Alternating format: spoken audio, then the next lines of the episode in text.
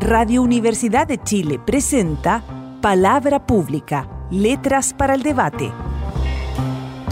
Un programa de la Vicerrectoría de Extensión y Comunicaciones de la Universidad de Chile, conducido por la periodista Jennifer Abate. Aquí, cada semana, abordaremos temas de la actualidad cultural y social junto a diversos invitados. Buenas tardes, bienvenidos y bienvenidas a una nueva edición de Palabra Pública, Letras para el Debate. Como todos los viernes estamos acá en Radio Universidad de Chile y como en los últimos meses analizando todas las aristas posibles y todas las reflexiones en torno al impacto que la pandemia de COVID-19 ha tenido en nuestro país. Hoy precisamente estamos con alguien que está muy cerca de esta conversación y tenemos la suerte de contar hoy con el profesor Miguel O'Ryan. El profesor O'Ryan es médico infectólogo de la Universidad Católica y parte del Instituto Biomédico de la Universidad de Chile. Es integrante además de la Mesa Técnica de COVID-19 del gobierno. Estudió enfermedades infecciosas pediátricas en el Centro de Ciencias de la Salud de la Universidad de Texas en Houston y se desempeñó como presidente de la Sociedad Chilena de Enfermedades Infecciosas entre 1998 y 1999. Actualmente es profesor titular en el programa de Microbiología y Micología de la Facultad de Medicina de la Universidad de Chile, donde ocupa el cargo de director de Asuntos Internacionales. Fue presidente de Investigación y Desarrollo de la Universidad de Chile hasta agosto de 2012, director de Investigación y Desarrollo de la Facultad de Medicina hasta julio de 2014 y anteriormente fue director del programa de Microbiología y Micología. Es además senador universitario de la Universidad de Chile está, profesor? Bienvenido. Eh, muy bien, muchas gracias, muy buenas tardes. Muy buenas tardes, gracias por compartir con, nosotros, profesor, sobre todo eh, del trabajo que está haciendo en este momento eh, en la mesa técnica COVID-19. Quisiera partir con una pregunta que es a la vez personal y profesional. Eh, sabemos que nuestro planeta ha enfrentado otras pandemias previamente, pero de todas maneras, estas, entiendo, son fenómenos relativamente excepcionales. ¿De qué manera vive y enfrenta un infectólogo una situación global como la que vivimos hoy a raíz del impacto del COVID-19? Bueno, yo diría que eh, iba a la reflexión, ¿no? Es una situación sin, sin precedente eh, y creo que eh, no nos va a tocar vivir probablemente una situación de la magnitud mundial de impacto global que la que estamos viviendo hoy día. No puedo comer las palabras, por cierto, eh, a futuro, pero una eh, pandemia, es decir, de alcance global, con tal rapidez de diseminación, y con tan significativo impacto en la salud de la población eh, que ha llevado a un, a un desbalance de la actividad, ¿no es cierto?, y de la vida tan intensa, eh, es, es algo que probablemente no nos va a tocar vivir de nuevo y esperemos que estemos cada vez mejor preparados para ello. Como infectólogo, eh, lo que podría decir que con la experiencia que ya habíamos visto de otras pandemias y de lo que conocíamos de SARS, eh, empezamos a mirar esto con, eh, con detención en, en, enero, ¿no?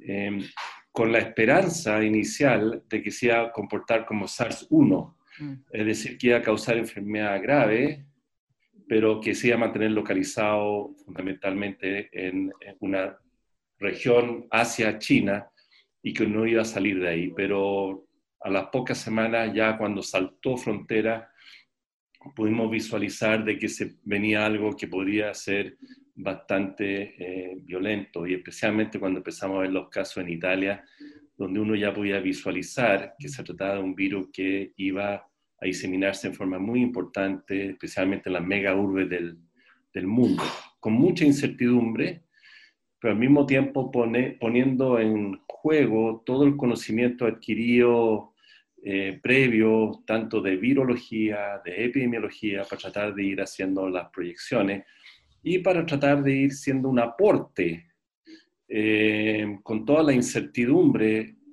eh, que había y que hay, pero tratar de hacer un aporte manejando esa incertidumbre en las recomendaciones y las medidas. De tal manera que ha sido un desafío obviamente enorme los infectólogos hemos, y los epidemiólogos somos caras visibles en este momento, lo que hago, estas esta famas transitorias, no tienen que ser muy distantes a, pensar de que no es más que eso, ¿no?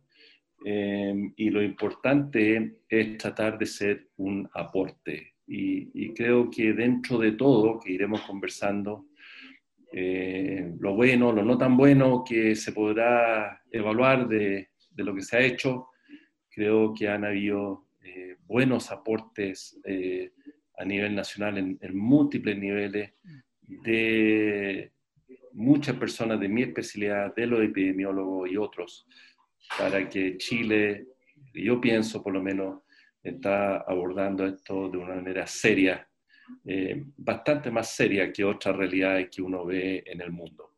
Vamos a ir abordando eso, profesor. En los últimos días hay un mensaje optimista desde el gobierno apoyado en cifras de descenso de las muertes y de los contagios diarios.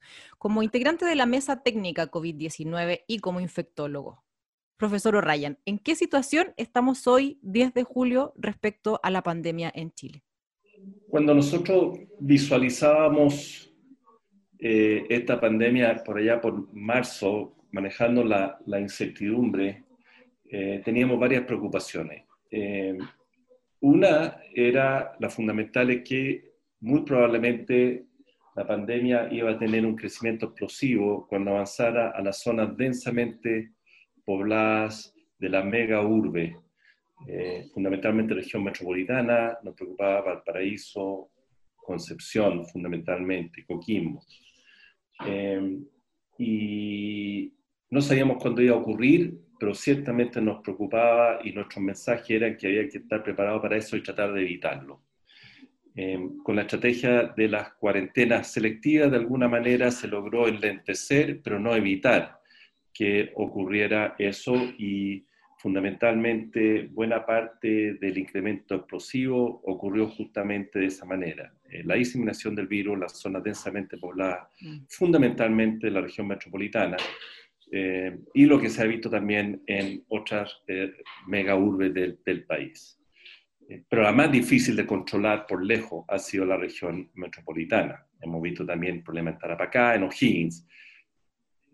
Entonces, esa era una primera preocupación que ocurrió. La segunda preocupación de la incertidumbre era que el virus a nosotros nos llegó, entre comillas, al final del verano, el verano, ¿no es cierto? Sí, terminando el verano, entendiendo que se trata de un virus respiratorio y los virus respiratorios eh, tienden a tomar fuerza eh, en invierno. Así que a diferencia del hemisferio norte, que el virus llegó en invierno, también que podrían de alguna manera visualizar un horizonte positivo en la entrada del verano, nosotros visualizamos que existía la posibilidad de que, aún logrando controlar el virus eh, de la mejor manera incipientemente, con medidas que había que empezar a adoptar, eh, se nos venía un invierno por delante y eso era una segunda incertidumbre. ¿Qué iba a pasar en junio, julio, agosto con las temperaturas bajas, todas las personas, ¿no es cierto?, dentro de las casas, favoreciendo la circulación viral, no solo dentro, dentro y saliendo, porque una cosa es estar en cuarentena todos sin salir pero otra cosa es un invierno habitual que uno está dentro de la casa y sale, adquiere el virus y se aglomeran y se traen y se producen las epidemias de invierno.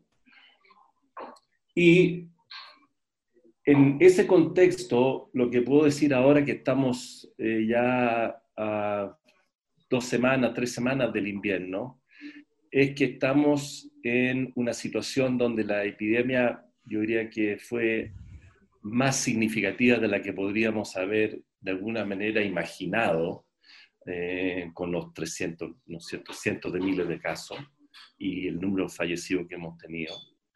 Eh, y sin embargo, la buena quizás noticia es que estando en la tercera semana de invierno, vemos que el virus empieza a tener visos de control.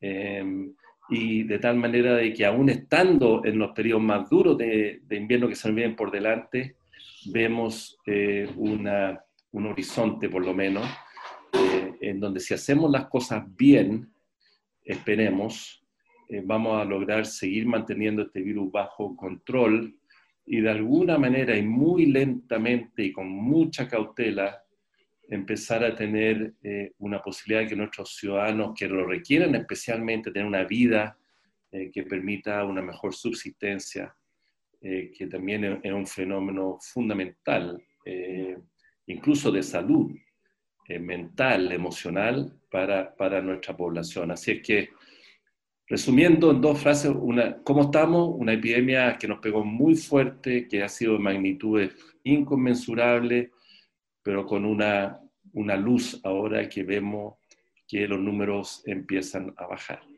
Usted ponía el acento, profesor O'Ryan, le recordamos a nuestros auditores y auditoras que estamos conversando con el profesor Miguel O'Ryan, académico de la Universidad de Chile, integrante de la mesa técnica COVID-19. Profesor, usted mencionaba que Em, esto eh, son buenas noticias si es que se eh, maneja bien en el futuro, si es que se toman las medidas adecuadas y seguimos por el, por el camino correcto. ¿Cuál es ese camino correcto, profesor? ¿Qué medidas esperaría usted de ahora en adelante que ayuden a mantener este descenso en las cifras de contagio y fallecimientos? O sea, primero decir que quisiera hacer el punto, porque esta es una radio universitaria donde eh, la idea es que tratemos de fomentar la reflexión, ¿no es cierto? La reflexión también con base académica. Eh, y si algo aprende uno en la academia es que más que tratar de plantear verdades o, o caminos inequívocos, eh, hay posibilidades, hay debate, hay deliberación, hay evidencia, más o menos evidencia. No hay bolas de cristal, lamentablemente, no hay caminos perfectos. Y, en ese sentido hay que tratar de que como sociedad, como, como grupos eh, que están tomando decisiones o aportando la decisión, tratemos de hacer las cosas de manera lo más inteligente posible, si usara una, una, palabra, eh, no sé, algo ligado con, con la academia. Eh, y, y, está claro que esta pandemia pone en tensión dos aspecto relevante, que es el aspecto sanitario, que es mantener a la población, ¿no es cierto?, libre de virus, libre de virus o infecciones severas, disminuyendo la capacidad de morir, ¿no es cierto?, tener que tener tratamientos muy agresivos, que toda la, toda la, la fase o la visión sanitaria y el otro aspecto que es el aspecto social, emocional, económico, que significa que la medida fundamental que hay que tomar para lograr el objetivo sanitario atenta contra esta otra medida, que es básicamente distanciar a las personas, que ese distanciamiento que se ha llamado social, pero en realidad es un distanciamiento más físico, ojalá que tiene componente emocional y social, eh, mientras más se haga, más se logra el objetivo sanitario, mientras menos se haga, menos se logra el objetivo sanitario. Entonces, Lamentablemente, para lograr uno hay que sacrificar el otro y lo pone en tensión. Y, ahí se comprende la complejidad, entonces, de lograr acuerdo en esto. Eh, y, eso ha ocurrido en nuestro país. Y ojalá la propuesta que nosotros hemos hecho desde el Consejo Asesor es poner lineamientos fundamentales desde el punto de vista sanitario. Cuatro eh, conceptos fundamentales del punto de vista sanitario que debiesen cumplirse, que no están escritos a sangre y fuego, aquí nadie tiene así como la verdad absoluta, son, pero son criterios deliberados en un grupo, ¿no es cierto?, entre epidemiólogos y infectólogos, tomando además datos de OMS y de otros países, para decir, mire, estas condiciones sanitarias fundamentales deberíamos tratar de que se cumplan antes de pasar a eh, las fases de que hemos llamado de desescalamiento, que básicamente son fases de incremento de movilidad o de relación de las personas, que sabemos que favorecen la transmisión viral, eh, de tal manera de que hay que empezar a hacerlas por fases de menor a mayor movilización para que haya menos transmisión viral en incremental, que sea controlado eh, y que tengamos capacidad de reaccionar rápidamente y en forma eficiente si es que ello deriva en pequeños rebrotes, que perfectamente puede ocurrir. Y los puntos, ¿no es cierto?, han sido fundamentalmente tener al menos 21 días de un descenso del número de casos nuevos en, la, en las regiones, fundamentalmente pensamos en las que están en cuarentena, ¿no? que antes, para pasar de cuarentena a una nueva fase, que es una fase no de cuarentena absoluta, pero una fase de restricciones, la primera fase post-cuarentena, al menos 21 días de, eh, de, disminución de los casos nuevos. Nosotros propusimos ahí que eh, la proporción de casos positivos versus los testeados, porcentaje de positividad, se acercara y disminuyera del 10%. En este momento hoy día se hizo y estamos en un 19% global país. Pero esto hay que desagregarlo por regiones, porque hay regiones que están claramente bajo el 10% y otras no, y la idea es que este, estas eh, desescalamientos van a ser regionales y, y, y, eso va a depender de los indicadores de la región. Tercer factor muy importante es que la capacidad hospitalaria en esas regiones esté a buen nivel como para poder recibir personas si que hubieran pequeños rebrotes, menor de un 85% de de uso de cama intensivo, y el cuarto punto que es muy importante es que tenemos que tener desarrollado la capacidad de trazabilidad, de detección pronta de casos nuevos que puedan ocurrir en las comunas donde hay circulación, donde se van aumentando la movilidad, para poder detectarlos prontamente, para que personas se aíslen, se testeen, para detectar sus contactos, para evitar la ocurrencia de brotes, porque las personas se relajan, ¿no es cierto?, se enferman, no avisan, no se trazan, enferma a su vecino, enferma a su familia, de repente enferma al, barrio y ¡boom! Tenemos un brote sin controlar. Entonces, si logramos, nosotros mismos, si logramos como sociedad, porque es tarea de todos, si logramos como sociedad en una comunidad estos cuatro puntos fundamentales, uno dice, hay espacio entonces para que podamos ir aumentando la movilidad de eh, disminuyendo, desescalando de alguna manera las cuarentenas. Hemos dicho también que eh, esto ojalá se logre de una manera lo más consensuada posible. Hay, lamentablemente, en nuestro país, por todas las situaciones que conocemos, eh, y aquí ya opino en forma personal, hay un ambiente siempre de crispación, de mucha crítica, conflictividad.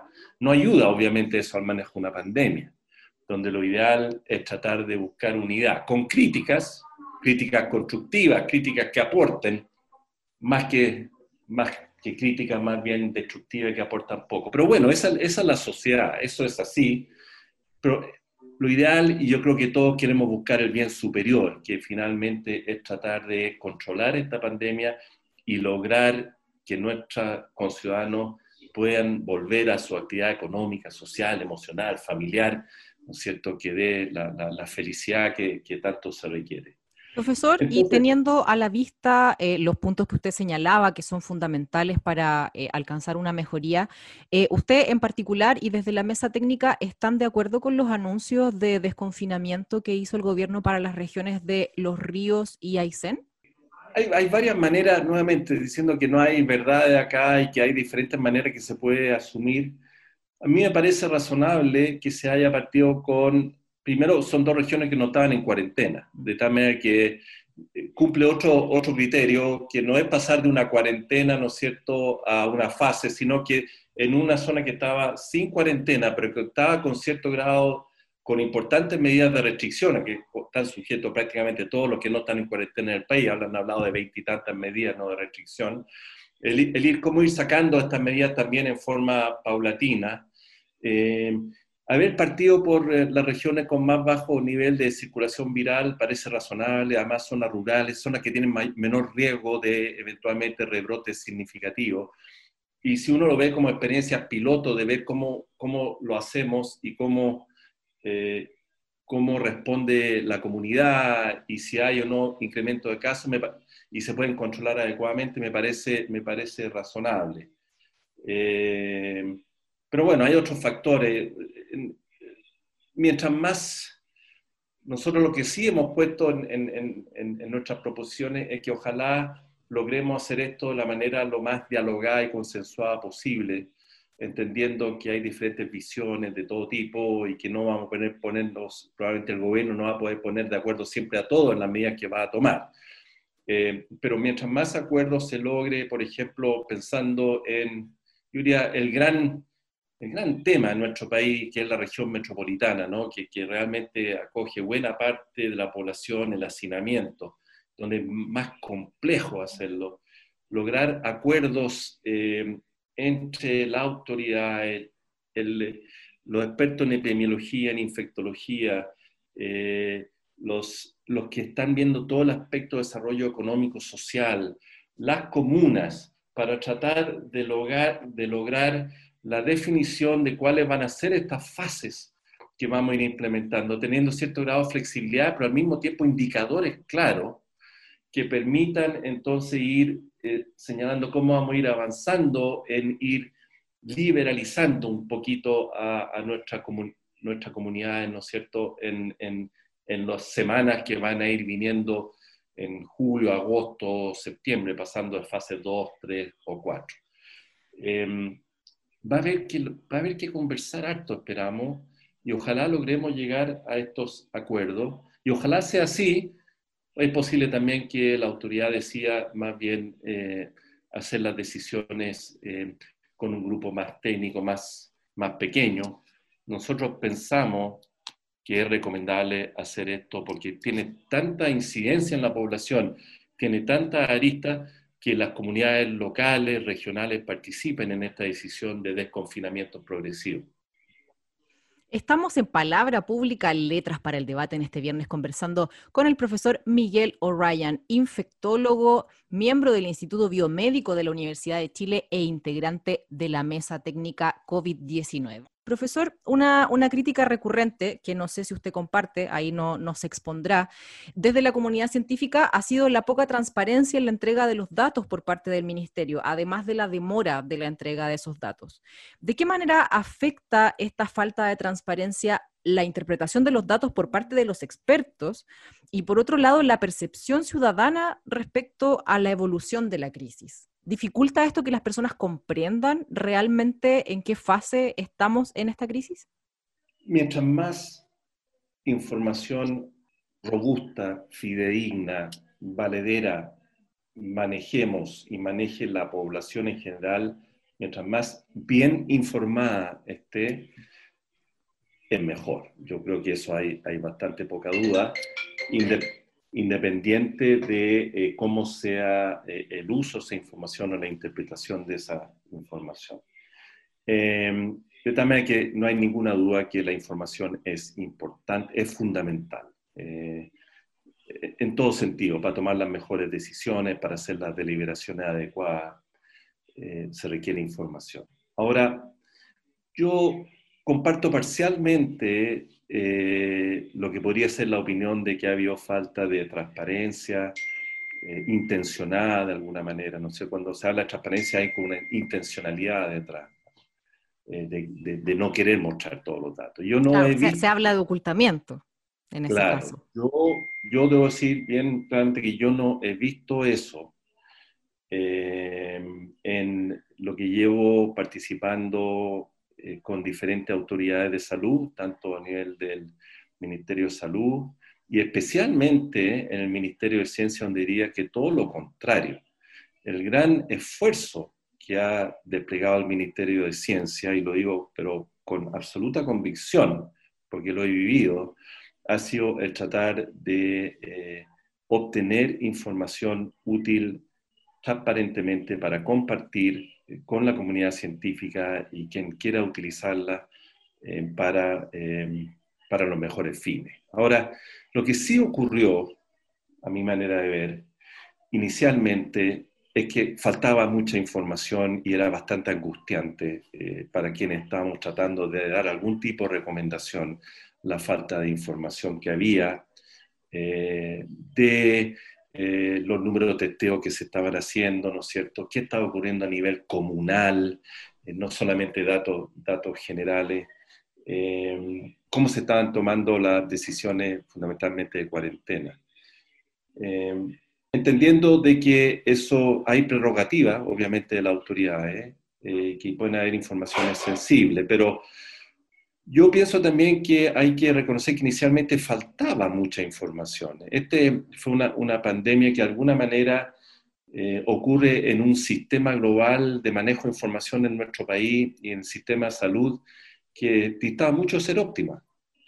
Eh, tenía muchas debilidades. Eh, y, y, creo que esas debilidades de alguna manera fueron quedando manifiestos, pero fueron debidamente, no sé si debidamente, pero comenzaron a ser abordadas por lo menos.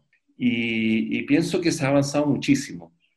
Y, y, la verdad, si uno ve ahora la información disponible que existe pública en la página web del ministerio, pero especialmente en, el Ministerio de Ciencia y Tecnología, eh, y uno lo compara con página web, yo diría prácticamente cualquier otro lugar del mundo, ni hablar de Latinoamérica, eh, yo diría que la información es sideralmente mayor y de mayor calidad. Entonces creo que hemos avanzado y eso es bueno, y hay que reconocer lo bueno, porque somos buenazos para criticar, pero malo en generalmente para reconocer lo que se ha hecho bien. Y yo en esto tengo esta convicción, sé que no es compartido necesariamente por todos mm. mis colegas, pero eh, por lo menos esa es mi experiencia. Em, y creo que en este momento eh, es difícil decir que eh, no tenemos información. Yo creo que hay, ahora sí tenemos mucha información muy desagregada disponible. Ahora, que han habido errores ahí eh, en el manejo de la información, en el recuento, cómo se han hecho los recuentos, creo que eso también es evidente. Y creo que se ha aprendido de ello quienes han sido responsables de eso. Y bueno, y para algunos ha sido bastante difícil eh, las consecuencias de haber finalmente tenido algún manejo de la información que por lo menos era conflictiva. ¿Usted a esa, esa dificultad se refiere a la salida del doctor Jaime Mañalich del Ministerio de Salud? Bueno, yo es difícil, yo no, no sé exactamente cuáles, cuáles fueron las razones específicas para cual eh, que determinaron la salida del, del, ministro Mañalich. Yo debo decir públicamente también que le reconozco el tremendo esfuerzo que puso para, para manejar esta, esta pandemia eh, también recalco el logro de, eh, a nivel del sistema de salud integrado, creo que fue notable.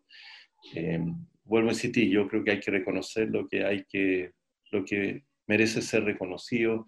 La capacidad de incremento de testeo a nivel del país también fue notable. Nuestra universidad también ha jugado un rol importante ahí. Lo que fue deficiente, sin embargo, fue la estrategia territorial, quizás el acuerdo con los territorios, eh, que llegó más tarde que temprano. Había mucha conflictividad inicialmente, no le he hecho para nada la culpa solamente, o no a nadie en realidad. Las responsabilidades aquí son siempre compartidas. Pero bueno, aquí estoy opinando nomás, tampoco es mi rol como infectólogo dar directrices, pero, pero finalmente dentro de eso el manejo de la información que creo que sí, eh, y fue una crítica directa nuestra, así que lo puedo decir como consejo, que era muy reservada en algunos puntos, no era tan comprensible como se estaba haciendo inicialmente y eso llevó a confusión. Eh, cosas que se fueron subsanando. Claramente yo diría que en este momento han sido subsanadas a un nivel que se ha tenido que dar explicación de cómo se están haciendo los registros y todo, que muchas personas no, comprenden razonablemente, eh, muchos consideran confusas, y porque son a veces confusas y difíciles de entender, eh, pero que así todo yo creo que van en el buen camino, que es tratar de aumentar la transparencia, ahora sí, clara, amplia, y, y lograr que la información sea lo más inclusiva posible. Yo creo que va con el tejo pasado, el caso fundamentalmente de los fallecidos, la cifra tan dura, ¿no es cierto? Es mejor partir con decir, mira, el país eh, vamos a hacer, incluir a todas las personas posiblemente fallecidas por COVID y, probablemente después de un afinamiento de esta información de aquí a seis meses a un año, ese número va a ser menos. Esto está pasando en muchas partes del mundo por lo demás. Entonces, eso también es un, un, llamado muchas veces a lo que son críticos extremos, que tengamos la capacidad de la mirada más global también salirnos un poquito de nuestra mirada a veces más estrecha y tener capacidad de un, dimensionamiento mayor para hacer la crítica justa, la crítica justa y no la crítica desproporcionada, eh, que finalmente creo que causa más daño, que es ser una crítica de utilidad. Profesor, Vamos a hacer una pequeña pausa. Les recuerdo a todos nuestros auditores y auditoras que hoy estamos conversando con el profesor Miguel O'Ryan, académico de la Universidad de Chile, infectólogo e integrante de la mesa técnica COVID-19. Regresamos en unos minutos a Palabra Pública, Letras para el Debate.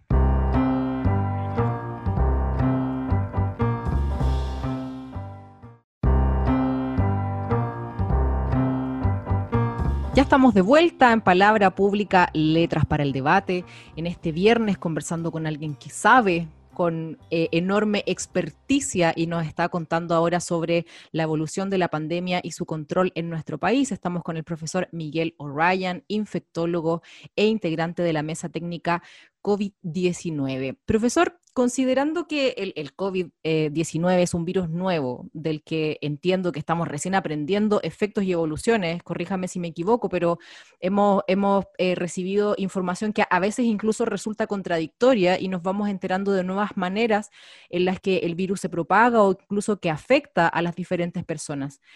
¿Qué es lo que hemos aprendido y qué podemos esperar de acá a futuro eh, respecto a lo que sabemos hoy sobre el COVID-19? Primero, decir que virus eh, están cambiando, mutando, eh, mezclándose entre ellos de forma permanente. Tenemos millones de virus, entre comillas, nuevos, probablemente ocurriendo todos los días, porque la cantidad de virus que hay en el mundo son cifras ya... los datos exponenciales no alcanzan casi para dimensionar la cantidad de, y mientras mayor cantidad y mayor posibilidad, posibilidad ¿no es cierto?, de rearreglo, cambio genético o mutaciones, en fin. Entonces, habiendo dicho eso, no, no pilla, diría yo, existe una idea como que este virus pilla toda la comunidad virológica, infectológica, biológica, como que sin tener mucha idea de lo que está pasando. Y no es así, la verdad. Eh, este es un coronavirus, se sabe su estructura completa, su genoma completo, eh, se conoce más o menos bien, bastante bien su comportamiento, yo, conocemos sus progenitores, por lo menos virus semejante a él que causaron epidemia, el SARS-1, el MERS, eh, sabemos cómo este varía en relación a ese, eh, hemos ido aprendiendo su comportamiento epidemiológico.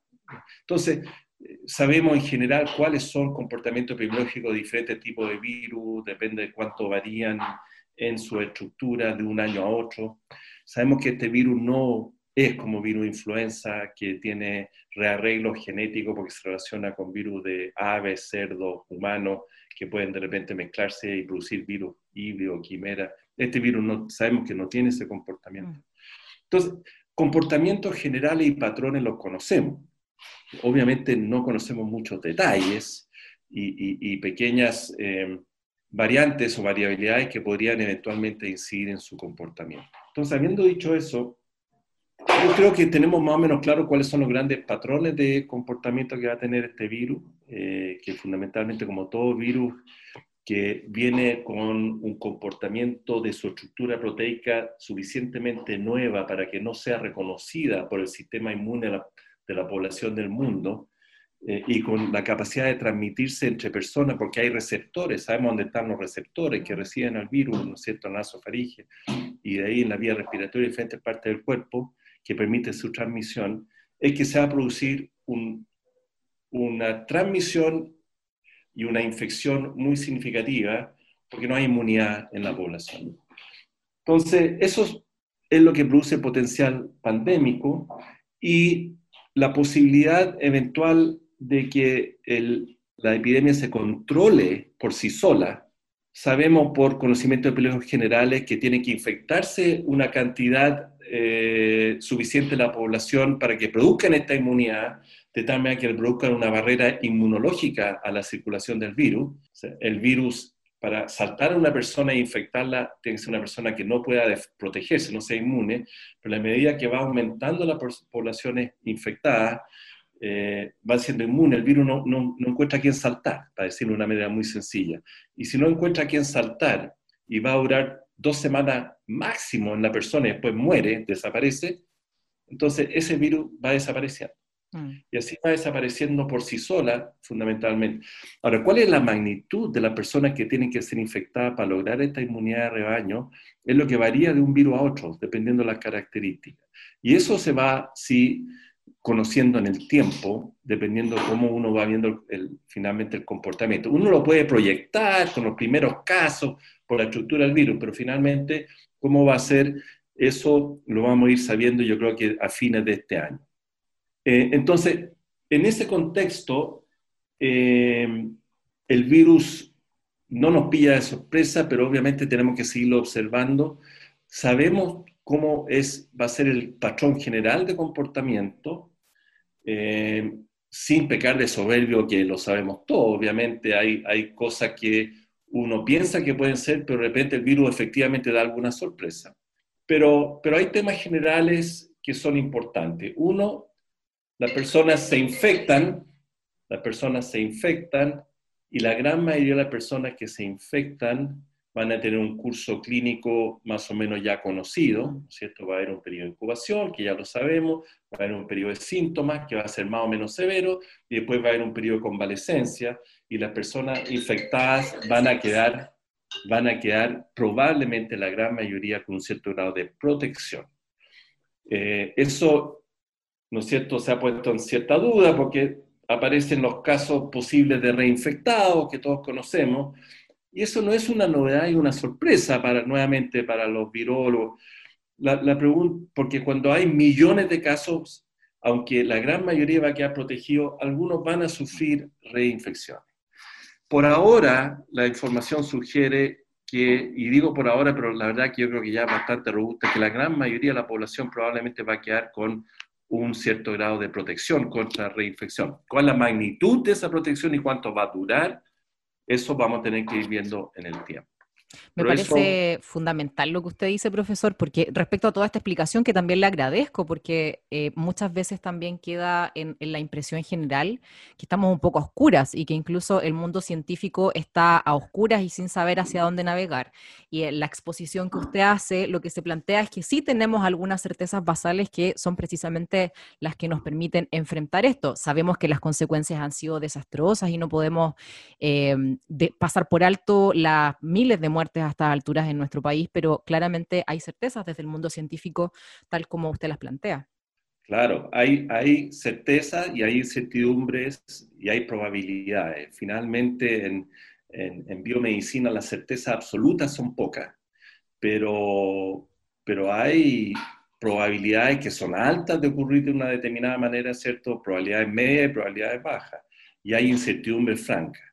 Y en eso nos manejamos realmente en, la ciencia y la idea de ir generando evidencia que vamos sumando con nuestras investigaciones día a día, granito a granito, es para ir logrando mayores certidumbres, para tener también mayores fuerza o robustez en las posibles recomendaciones que uno puede hacer desde el punto de vista de, de salud pública.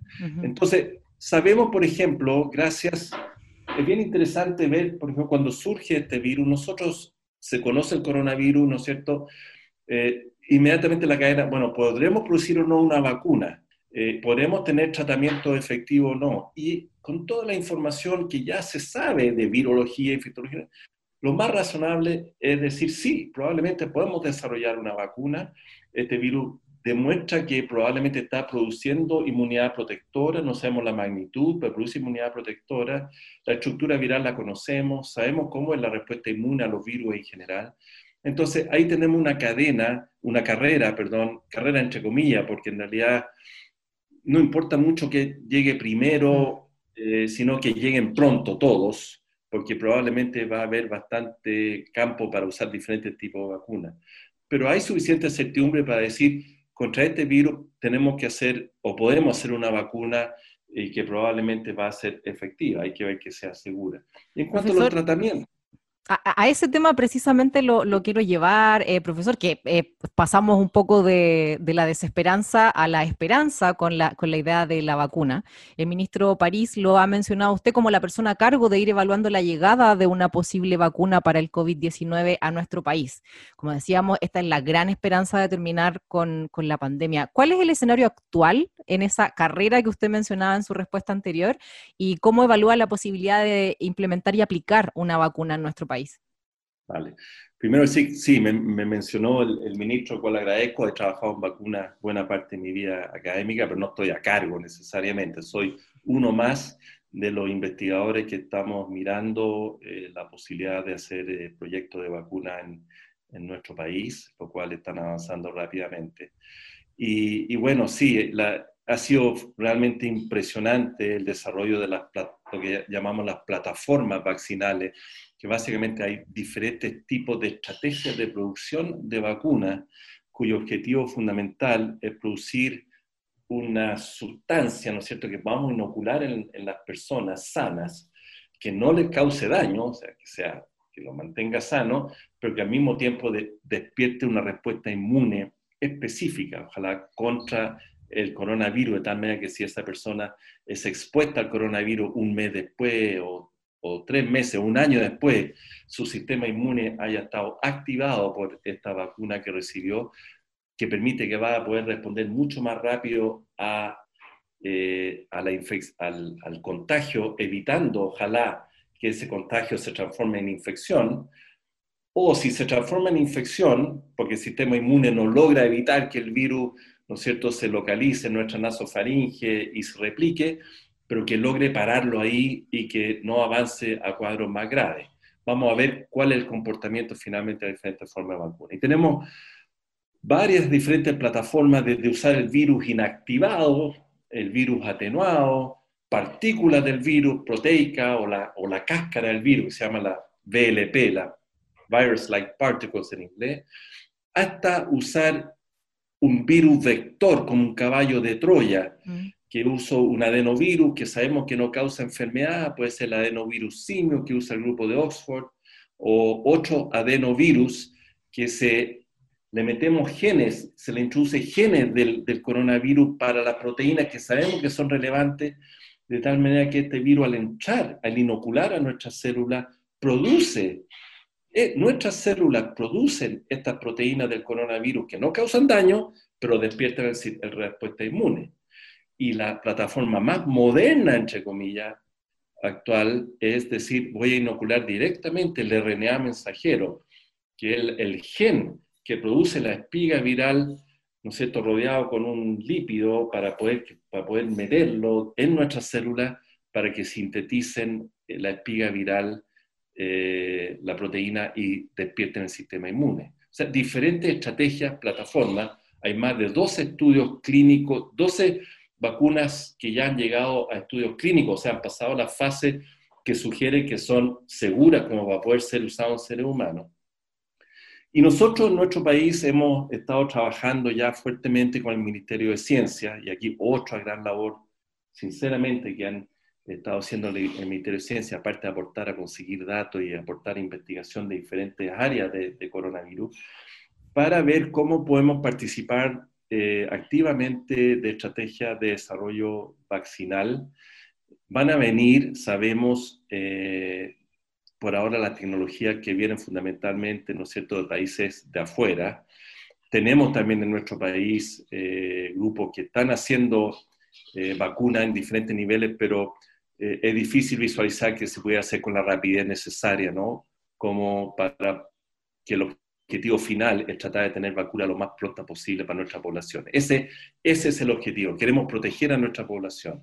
Y ahí estamos evaluando diferentes estrategias y una de ellas que va avanzando rápidamente es hacer estudios clínicos con vacunas que se ven potencialmente promisorias, sin dejar de decir que no tenemos la certeza de si van finalmente a ser lo efectivo que necesitan ser. Muy importante que sean seguras para eso hay que hacer los estudios clínicos, pero evaluamos con mucha seriedad cuáles son los candidatos a evaluar, valga redundancia, basado en la información, para ofrecer finalmente a nuestra población, hacer estudios clínicos, ensayos clínicos con voluntarios eh, que estén dispuestos a participar en estos estudios. Y, visualizamos por lo menos tres o cuatro candidatos de vacuna de aquí a octubre que estemos evaluando en nuestro país, en diferentes lugares, con estudios que tienen que ser muy rigurosos, muy estrictamente monitoreados, con clara eh, noción y participación de la voluntariedad de las personas que decían participar, con mucho conocimiento de lo que significa, eh, con participación de comités de ética, en fin, todo el proceso regulatorio que eh, permita hacer ensayos clínicos muy bien hechos, de, de, buen nivel y asegurando la voluntariedad y la seguridad de las personas lo que no significa que de aquí a octubre vayamos a tener una vacuna. Así que hacemos un llamado a todos y todas quienes nos escuchan a no crear esa falsa expectativa y a, seguir cuidándonos, porque lo que nos han dicho las y los expertos profesores que en la medida en que no tengamos una vacuna no vamos a poder regresar a la, comillas, normalidad a la que estábamos acostumbrados previamente, sino que vamos a tener que seguir tomando medidas, quizá no tan eh, drásticas como el confinamiento o la cuarentena, pero sí otro tipo de medidas que ayuden a impedir el contagio.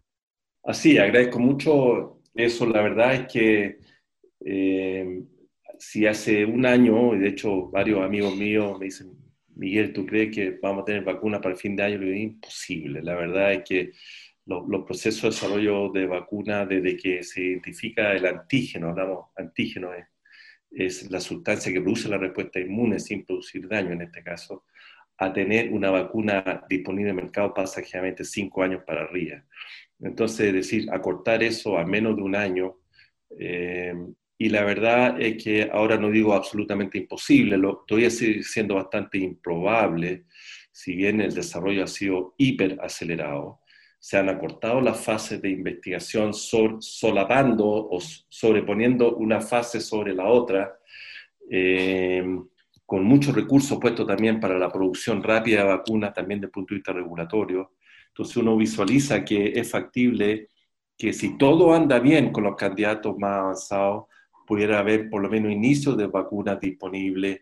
Eh, si fuera fin de año sería realmente algo increíble. Yo estoy pensando más bien eh, para el primer semestre del próximo año. Vuelvo a decir, si todo, si todo anda bien, porque eh, hay temas con vacunas, con estos virus que pueden no andar tan bien. Así que hay que, hay que tener en ese sentido cautela y como muy bien dice usted, eh, por ningún motivo la población debe pensar que vamos a tener solucionado esto con vacuna eh, este año. Es, es, bien poco probable. Hemos hablado de probabilidades. En este caso es bien poco probable, eh, no imposible, pero bien poco probable. Por lo menos, y en Chile esperamos, ojalá si todo anda bien, poder tener vacuna para el próximo año, ojalá antes, de ideal sería antes del próximo invierno, mm porque uno podría pensar que va a haber virus circulando todavía y los inviernos son periodos donde estos virus pueden cobrar fuerza y tener nuevos brotes importantes. Profesor, vamos a hacer una pausa musical. Les recuerdo a nuestros auditores y auditoras que estamos hoy conversando con el infectólogo académico de la Universidad de Chile e integrante de la mesa técnica COVID-19, Miguel O'Ryan. Vamos a escuchar una canción y regresamos al programa.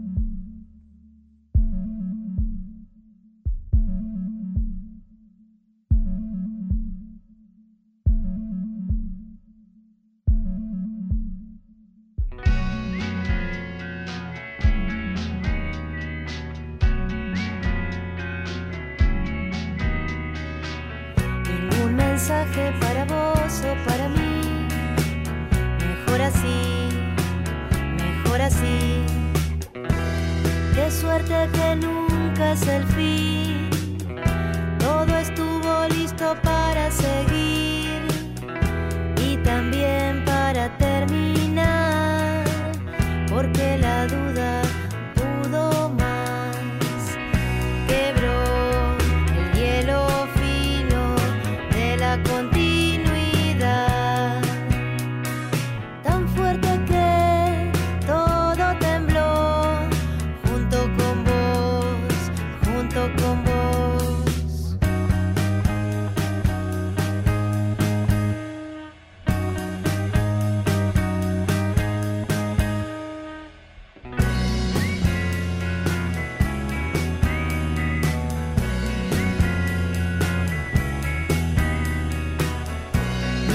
mientras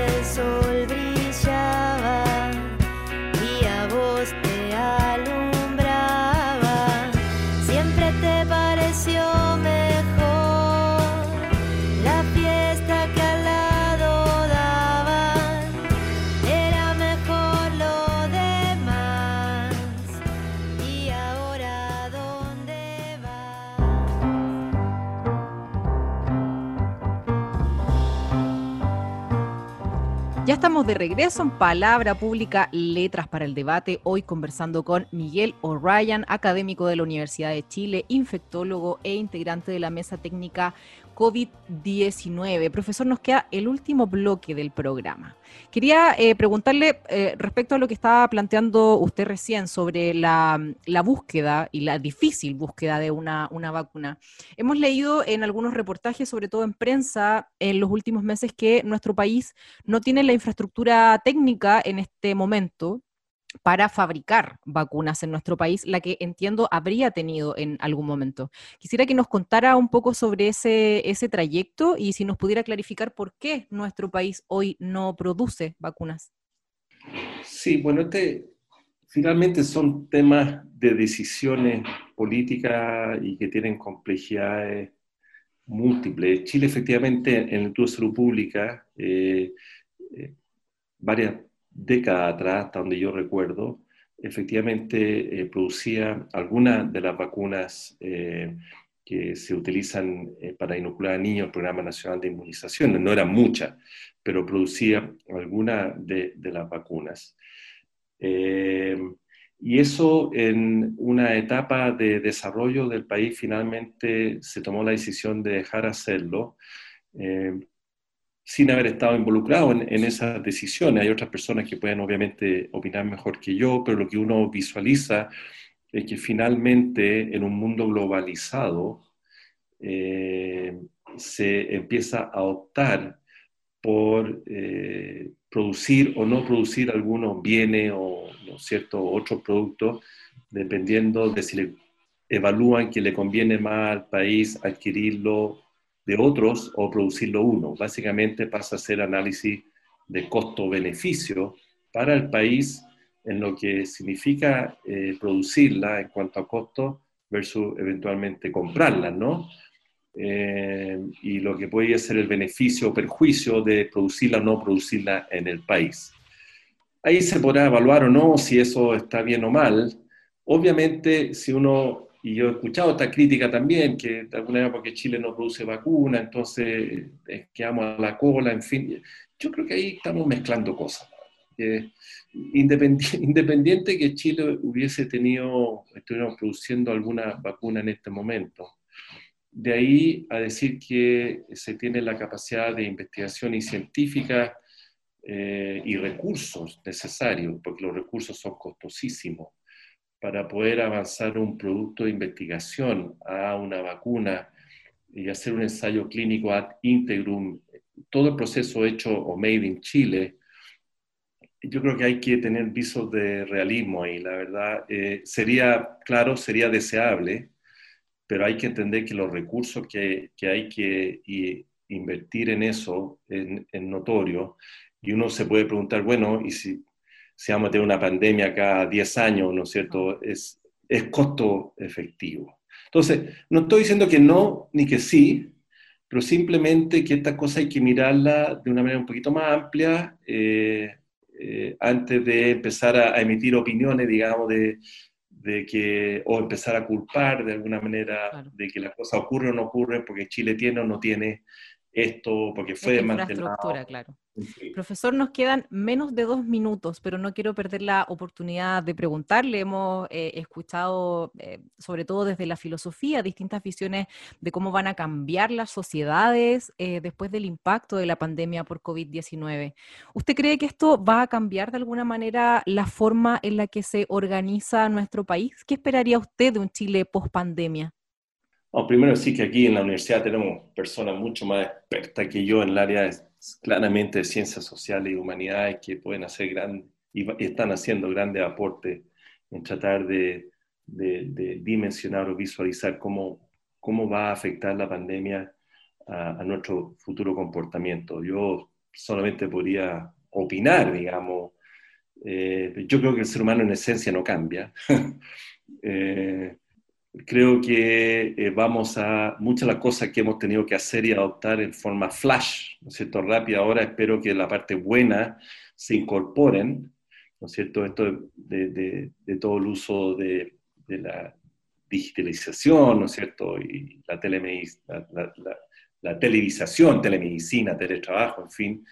Ahora, ahí a pensar que vamos a reemplazar, ¿no es cierto?, el contacto eh, físico, la escuela, en fin, la, relacionalidad por esto, no, probablemente no, porque el ser humano requiere también este contacto físico, eh, eh, la cercanía, pero incorporar mucho de lo bueno de la tecnología que ha habido en, en esta pandemia, mucho de la capacidad organizativa. Yo espero que a nivel de nuestro sistema de salud, por ejemplo, eh, que puso a prueba, se puso a prueba, mucho de lo que se ha hecho, se aprendamos para que a futuro lo vamos a hacer aún mejor, específicamente en todo lo que es el manejo de la medicina a nivel de la comunidad comunitaria, la integración del sistema de atención primaria con, con, el sistema de atención secundaria y terciaria de una manera más efectiva, toda la implementación de los nuevos eh, sistemas ¿no cierto?, de, de softwares, en fin.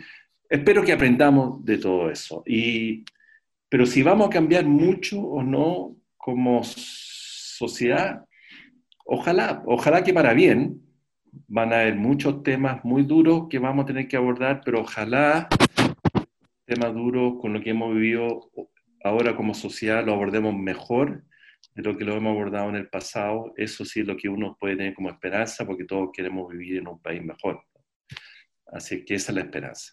Profesor, le agradezco enormemente esta esclarecedora conversación que hemos tenido hoy día. Me imagino que así será también para nuestros auditores y auditoras. Y también agradezco a todos y todas quienes nos escucharon hoy en Palabra Pública, Letras para el Debate. Nos escuchamos nuevamente el próximo viernes en Radio Universidad de Chile. Que tengan buen fin de semana. Radio Universidad de Chile presentó Palabra Pública, Letras para el Debate. Un espacio para debatir ideas que cambian la sociedad, conducido por la periodista Jennifer Abate. Escúchenos todos los viernes a las 18 horas en el 102.5 FM.